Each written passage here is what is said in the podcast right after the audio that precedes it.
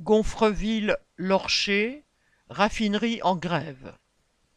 La raffinerie totale de Normandie à Gonfreville-Lorcher, près du Havre, emploie 1600 salariés entre le raffinage de pétrole brut et la pétrochimie, ainsi que des milliers de travailleurs de la sous-traitance.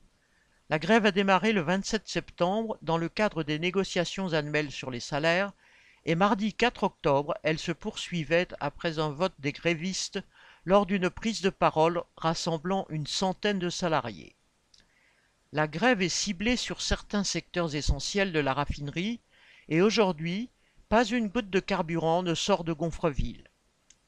En 2021, les bénéfices réalisés par Total Energy étaient déjà de 13,6 milliards d'euros et pour le seul premier semestre 2022, la multinationale a annoncé 18,8 milliards d'euros de profit.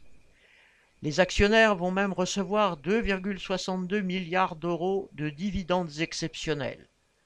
Les travailleurs n'ont donc aucune raison de se contenter des 5% d'augmentation proposée par la direction, une hausse qui ne couvre même pas l'inflation. Ils réclament 10% d'augmentation des salaires. Le patron refuse de céder et essaie de dénigrer le mouvement en parlant de grève isolée.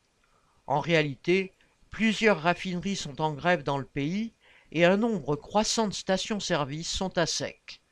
À proximité du Havre, la raffinerie ExxonMobil de Port-Jérôme est également en grève, ce qui est inédit. Les multinationales du pétrole gavent leurs actionnaires, mais les travailleurs du raffinage n'ont pas dit leur dernier mot. Correspondant Hello.